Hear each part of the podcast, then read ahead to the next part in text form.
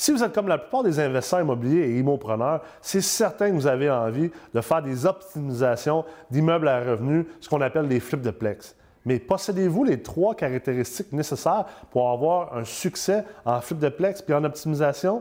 Aujourd'hui, on va faire un survol rapide de ces trois traits-là et vous allez pouvoir déterminer si vous les possédez et vous allez être capable de réussir comme optimisateur d'immeubles à revenus.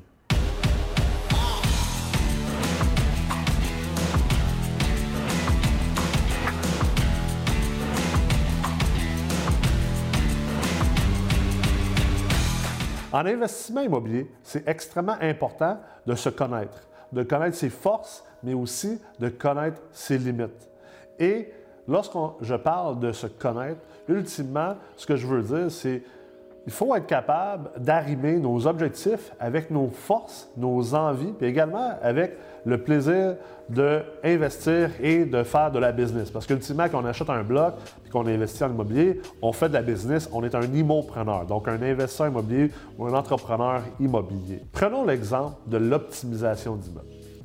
C'est très populaire aujourd'hui. Tous les investisseurs immobiliers veulent acheter des blocs, veulent acheter des plex pour être capables d'optimiser ces immeubles-là.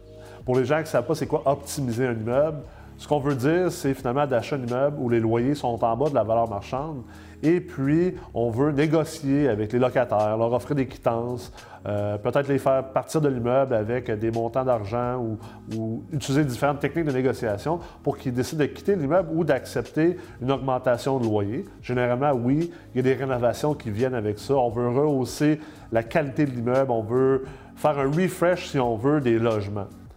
La problématique derrière ça, c'est que c'est super intéressant en théorie, lorsqu'on est devant un chiffrier Excel, lorsqu'on est sur l'Internet, de parler d'optimisation.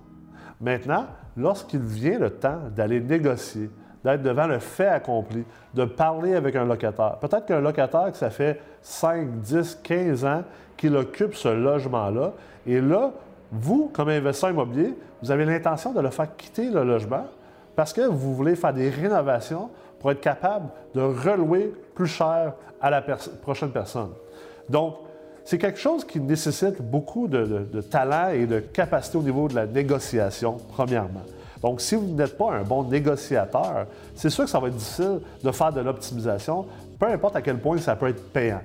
Et deuxièmement, c'est important d'avoir des nerfs d'acier parce que vous allez rencontrer toutes sortes de locataires. Il y a des très bons locataires, il y a des gens qui sont très humains. Il y a des gens qui sont faciles, euh, avec lesquels on peut parler, on peut négocier, et il y en a d'autres qui le sont beaucoup moins.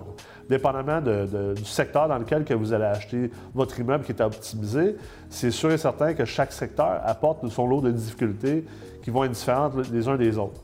Et troisièmement, je dirais qu'un niveau d'empathie énorme est nécessaire pour être un bon optimisateur d'immeuble. Alors tout ça pour dire que si vous voulez faire de l'optimisation d'immeubles, parce que c'est vraiment ça notre exemple aujourd'hui, c'est important de se connaître et de savoir est-ce que, premièrement, vous êtes un bon négociateur et aimez-vous ça négocier?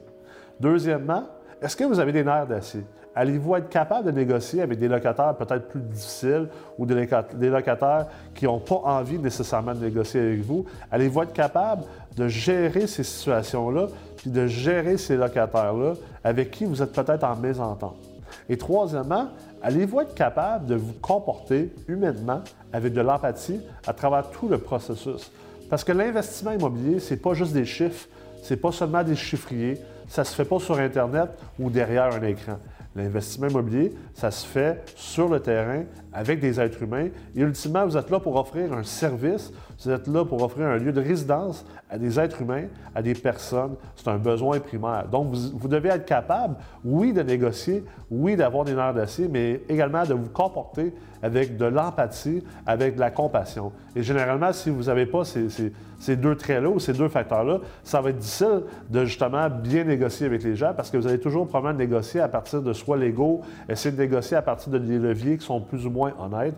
Et ultimement, durant l'ensemble de votre carrière, ça va être difficile pour vous de maintenir une bonne réputation comme investisseur immobilier, comme propriétaire locatif et comme locataire.